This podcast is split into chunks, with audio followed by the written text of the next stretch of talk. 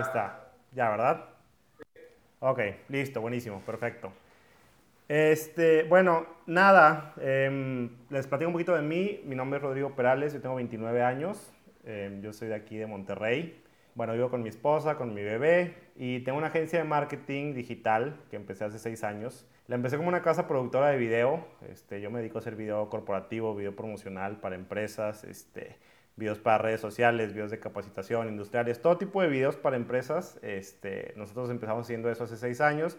Después expandimos un poquito lo que hacemos este, a redes sociales, a marketing digital, un poco de diseño web este, y demás, ¿no? Cosas digitales. Y bueno, este, digo, ya llevo seis años con esto. Hace como año y medio, dos años, empezamos, decidimos abrir una oficina en Ciudad de México. Entonces tengo una persona que está allá en Ciudad de México encargada de una oficina allá. Y ahorita ya brindamos el servicio aquí en, Monterrey, en México también. Y, este, y bueno, pues hemos crecido bastante y eso me llevó a abrir un podcast. Tengo un podcast que se llama Emprende qué, que es, es un podcast prácticamente donde hablamos de temas de emprendimiento de todo tipo. Hablamos eh, la hacerlo como muy práctico, hablar como de una guía práctica para empezar como tu, tu propio negocio, ¿no? Este, muchísima gente se me acerca diciendo que quiere empezar su agencia de marketing digital o literal negocios de todo tipo. Entonces como que en base a lo que hemos aprendido y, y demás, decidimos empezar este canal. Ya llevamos como unos cuatro o cinco meses que empezamos, este, nos ha ido bien, estamos ahí en Spotify, en Apple, en Apple Podcast, estamos en YouTube, estamos en Stitcher, prácticamente en cualquier plataforma de podcast, ¿no? Este, entonces ahí, si le quieren echar un ojo, Emprende qué se llama, ahí por ahí Luis supongo que les puedes pasar el, el link, ¿no? Para que lo escuchen. Este, pero bueno, el punto es que ese es un podcast semanal y cada semana subimos ahí información. Y hace un par de semanas subí un podcast que como les digo, buscamos hacerlo muy práctico y el tema era cómo darse de alta en el SAT. un chorro de gente nos preguntaba de que, oye, ¿cómo, ¿cómo me doy de alta en Hacienda cuando quiero empezar como mi negocio, no? No saben cómo hacerlo, por dónde empezar, etcétera. Entonces hablamos de eso. Este, Luis le escuchó y me decía, oye, me gustaría que, que hablaras un poquito de eso, pero no, no específicamente de ese trámite, sino que en general de, de, los trámites y de los procesos administrativos que se requieren para iniciar una empresa, ¿no? Y eso es como que un poquito lo que, lo que quiero platicarles. Hace un poco escuchaba en, otro podcast precisamente una estadística que dice que para poner tu empresa necesitas hacer 46 trámites y que te toma alrededor de 1.6 años completar todos esos trámites. Y la verdad cuando yo escuché eso, bueno, me puse a pensar, dije, sí, he hecho un chorro de trámites para empezar mi empresa y demás, pero pues yo no recuerdo haberme tardado tanto, ¿no? Este, pero ya cuando empecé a dar un clavado me di cuenta que sí, que hay un chorro de cosas que tenemos que hacer si queremos empezar una empresa em, y constituirla como se debe con el gobierno, con este, o con lo que nos requiere el gobierno que tenemos aquí en México, ¿no? O sea, la verdad es que el gobierno pensaríamos que, que nos la podría poner un poquito más fácil para iniciar un negocio, pero la realidad es que son un chorro de, de trámites los que se necesitan hacer, ¿no? O sea, si tú vas a empezar, primero tienes que saber si te vas a dar de alta con qué figura, ¿no? Ante el SAT, si te vas a hacer como una persona física, que es tú solo, persona física con, con, actividad empresarial o si lo vas a hacer em, por medio de más personas como una, una, persona moral, entonces ya tienes que crear un acta constitutiva, tienes que darte alta ante el SAT también con el régimen y con el, el, tipo de giro que le vas a dar a tu empresa, después tienes que registrar tu marca, tienes que registrarte ante el IMSS, ante el Infonavit, Después, dependiendo obviamente el giro de tu empresa, tienes que conseguir los permisos necesarios, que si de ecología, de, de salud, de medio ambiente, de, propiedad intelectual, etcétera, etcétera, etcétera. Em, si vas a poner un local, si, eso por ejemplo para un negocio normalito, ¿no? Yo, por ejemplo, yo no, no, nosotros no tenemos un local comercial, tenemos oficinas, pero si vas a poner un local comercial, un bar, un restaurante, este, una tienda, cualquier cosa, necesitas sacar un, un permiso de, de, uso de suelo, necesitas sacar aviso de declaración de apertura de establecimientos mercantiles. Aquí saqué toda una lista. Si vas a vender alcohol, obviamente la licencia de funcionamiento, ¿no? El trámite para poner un anuncio exterior. ¿Qué más? Inscripción como empresa generadora de residuos, si es que vas a estar generando residuos, etcétera, etcétera, etcétera. Son un chorro de cosas. Son un chorro de cosas las que tienes que sacar cuando vas a empezar tu empresa. Entonces, la verdad, eso te puede paralizar y puede ser bien complicado. Yo me topo con un chorro de gente que me pregunta y me dice, oye, es que yo no, no puedo empezar mi negocio porque número uno no sé por dónde empezar y número dos con tantos trámites y tantas cosas que tengo que hacer, pues no me da, no me da el tiempo de, de hacerlo, yo necesito empezar a generar dinero ya, etcétera.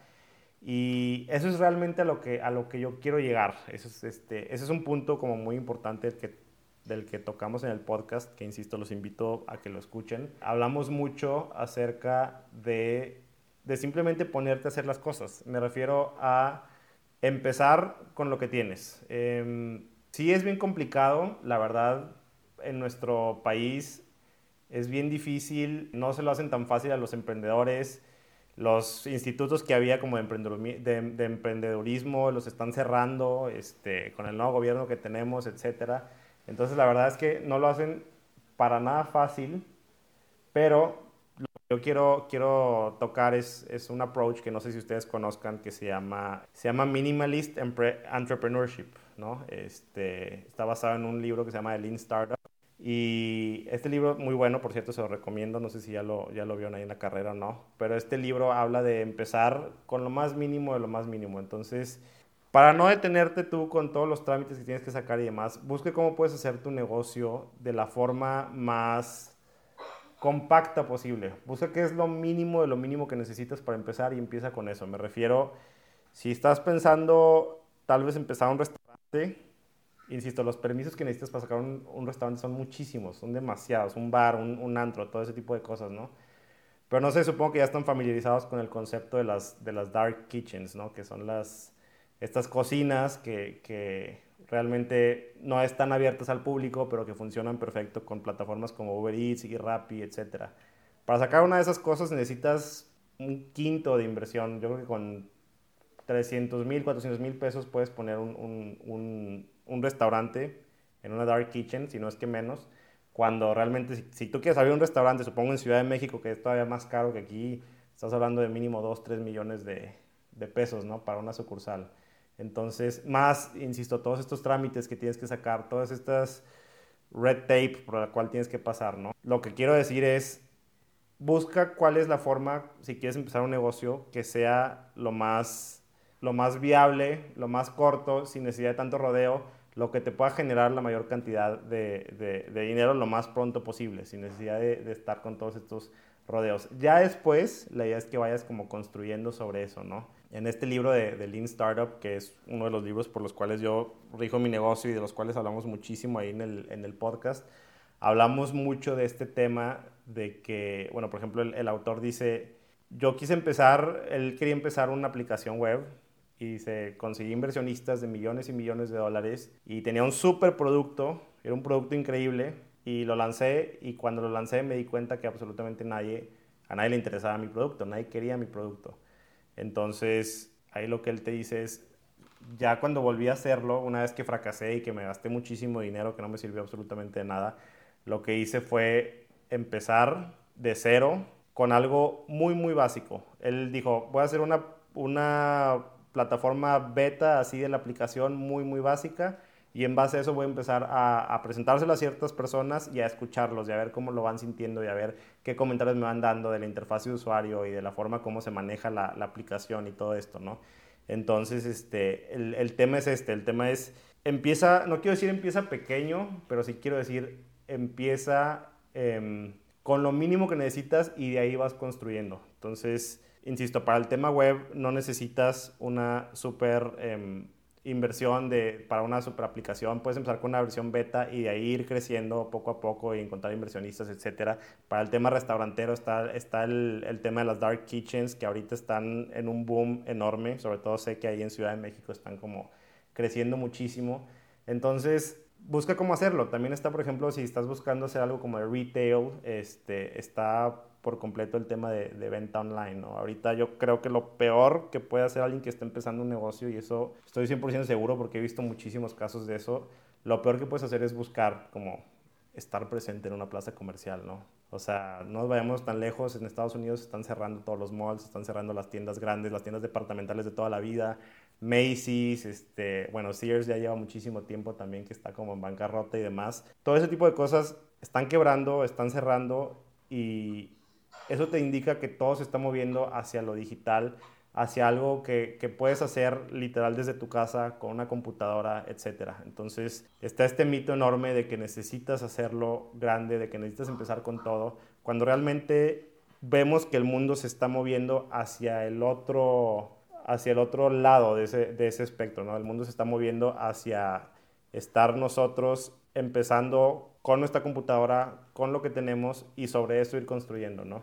Así es como se han construido las grandes empresas, así es como se han construido Facebook, Uber, Rappi, todos estos. Entonces, este, insisto, por ejemplo, para un tema de, de retail, de alguna tienda o así, también, o sea, la venta en línea, con, con un Instagram y con una cuenta de, de, Shopify puedes tener tu tienda en línea totalmente gratis, en lugar de pasar por sacar permisos, que permiso de anuncios, meterte en todo un tema de, inventario en tienda, este, en, en, toda una cantidad de procesos y de cosas que tienes que meterte que la verdad no son necesarias. Digo, la verdad no sé qué tan familiarizados estén con estos conceptos, pero hay muchísima gente que, que sigue creyendo que, que, ese es el camino y la verdad es que el camino creo que no es ese y eso es este un poquito lo que, lo que quería hablar yo, ¿no? Entonces, no nos dejemos espantar por esta, por esta estadística, ¿no? De los 46, ¿cómo era? 46 trámites que tienes que sacar para empezar una empresa. No nos dejemos espantar por esta estadística de que necesito una cantidad enorme de capital para empezar una empresa. Yo empecé mi agencia de marketing y la casa productora de video solo en mi casa hace seis años, en mi departamento.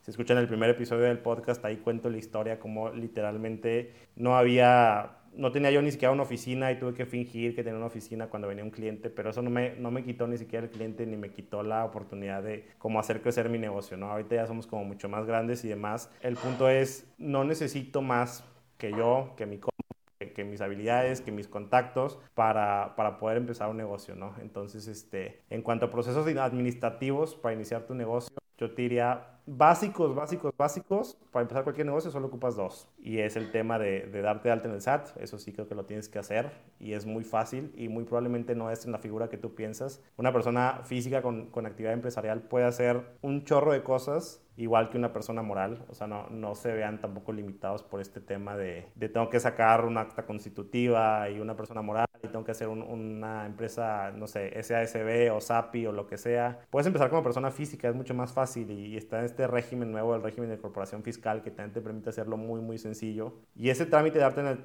de arte alta en el SAT, consigues un contador y ya está, o sea, lo haces en uno o dos minutos. Y el otro trámite es obviamente pues, registrar tu marca, ¿no? Este, este tema de, del INPI, no sé qué tanto, la verdad es que es bien sencillo. Hay muchísimos servicios en internet de gente que se puede encargar por ti de hacer eso. O sea, yo literal es lo que hice. Yo no tengo idea de cómo registrar una marca, pero conseguí a alguien que a eso se dedica. Me cobró, no con cuánto, pero literal nada, o sea, mil, mil quinientos pesos por ir a registrar mi marca y, y, él registró mi logo, registró mi marca y todo. Entonces, te das de alta en el SAT, registras tu marca, se acabó. Con eso ya tienes una empresa. O sea, ¿qué más define que es una empresa? No, no, no, necesitas más información que eso, ¿no? Entonces eso es un poquito como que el mindset que tenemos nosotros es un poquito de, lo que hablamos en el, en el, podcast, hablamos también un chorro de, de ejemplos de, de, personas que empezaron así con muy poco, con nada, este, personas que empezaron, no sé, restaurantes con 100 mil pesos y ahorita tienen 10 sucursales en Monterrey y en Ciudad de México, personas que empezaron haciendo palomitas en su casa y ahorita tienen, están presentes vendiendo el snack en Walmart y en todos lados, pero la cosa es empezar con el mínimo, mínimo, mínimo, ¿no? Eso es un poquito lo que, lo que nos, nos enfocamos nosotros, entonces este, es un poquito lo que, lo que quiero como hablar, lo que quería platicarles, invitarlos a que escuchen el podcast y en general simplemente como que escucharlos. No sé la verdad cuál sea el, como que el estatus de ustedes como, como estudiantes, si están como emprendiendo negocios ya o están como buscando hacerlo, qué tipo de negocio están buscando empezar, etcétera. Y en base a eso creo que podemos ir viendo qué, qué alternativas hay para hacerlo lo más rápido posible, sin tanto rodeo y que sea lo más lo más funcional, ¿no? Y que empiece a generar lo más pronto posible, sin necesidad de pasar por todas estas burocracias que, que, parece que tenemos que pasar en este país, pero que la realidad es que no es cierto, ¿no? No sé si alguien me pueda platicar de eso, o tú, Luis, me puedas platicar un poquito qué es lo que están como viendo, o cuál es el, el, el no sé, el estatus en el que están ahorita, ¿no? Y hay proyectos ahorita que ya estén como desarrollando.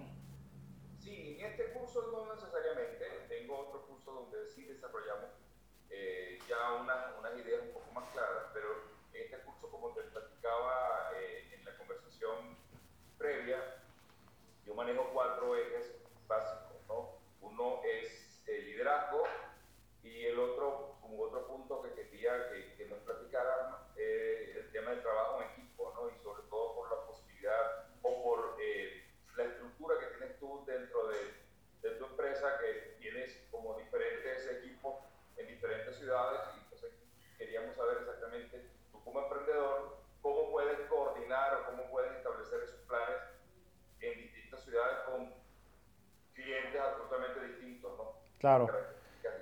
Sí, eso está alineado con lo mismo que vengo hablando. es que para mí, insisto, eso es como que el core de todo lo que hacemos y, y, es el core de lo que platicamos en el podcast y demás.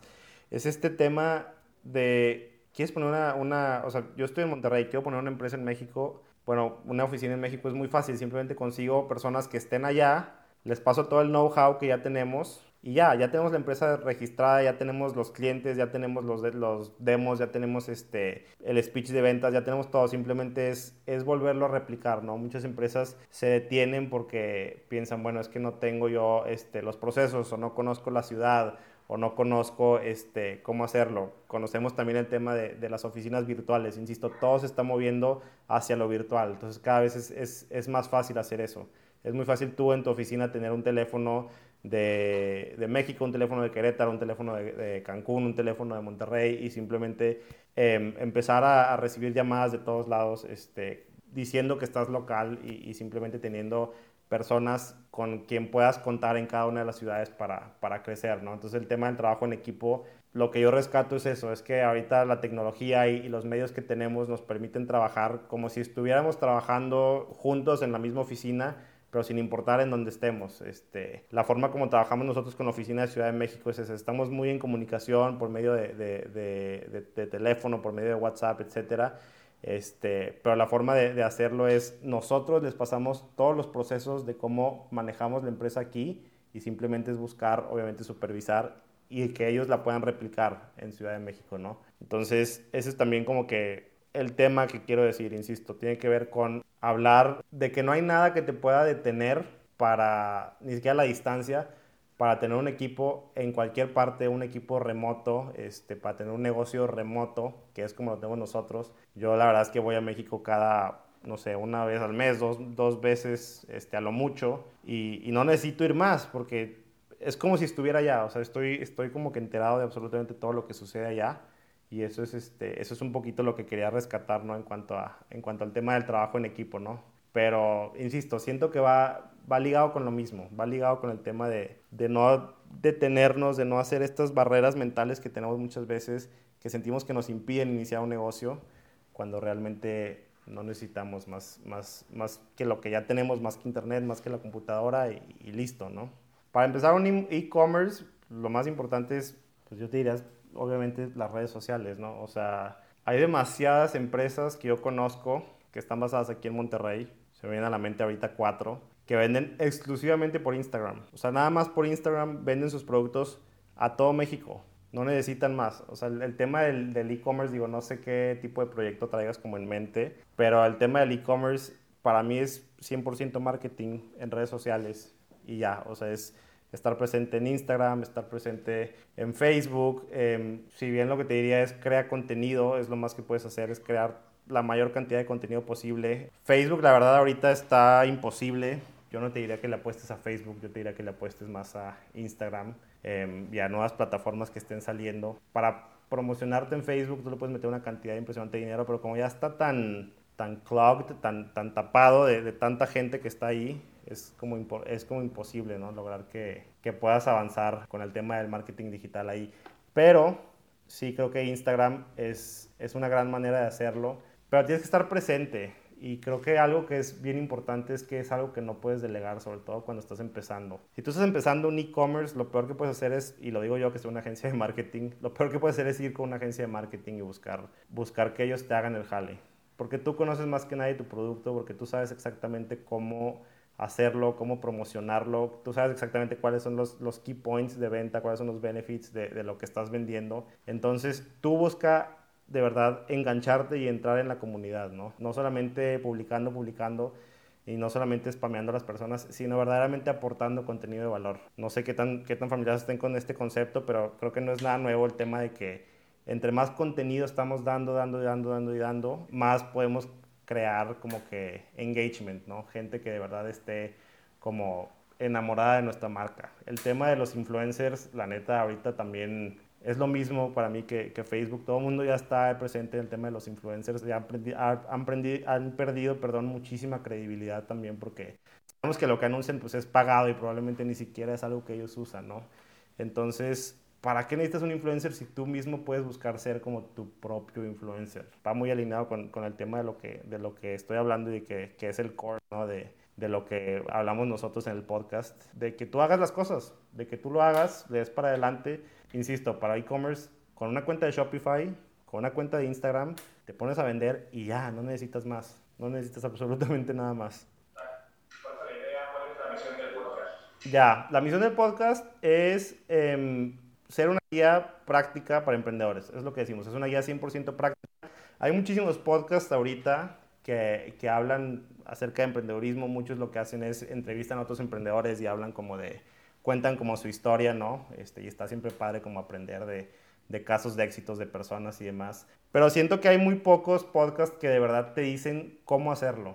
O sea, hay muy pocos podcasts que se sientan y hablan esos temas, como les digo, de que, ok, ¿cómo darme de alta en el SAT? Ok, paso uno, paso dos, paso tres.